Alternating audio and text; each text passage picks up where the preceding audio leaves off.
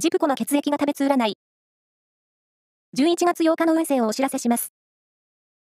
監修は、魔女のセラピー、アフロディーテの石田の M 先生です。まずは、A 型のあなた。コミュニケーションが活発になり、レジャーは満喫できそう。ラッキーキーワードは、桃のジュース。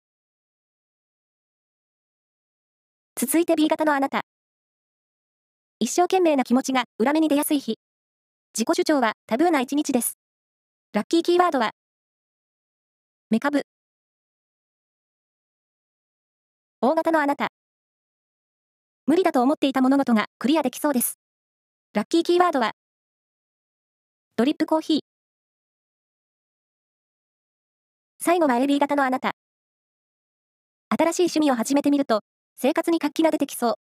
ラッキーキーワードは、加湿器。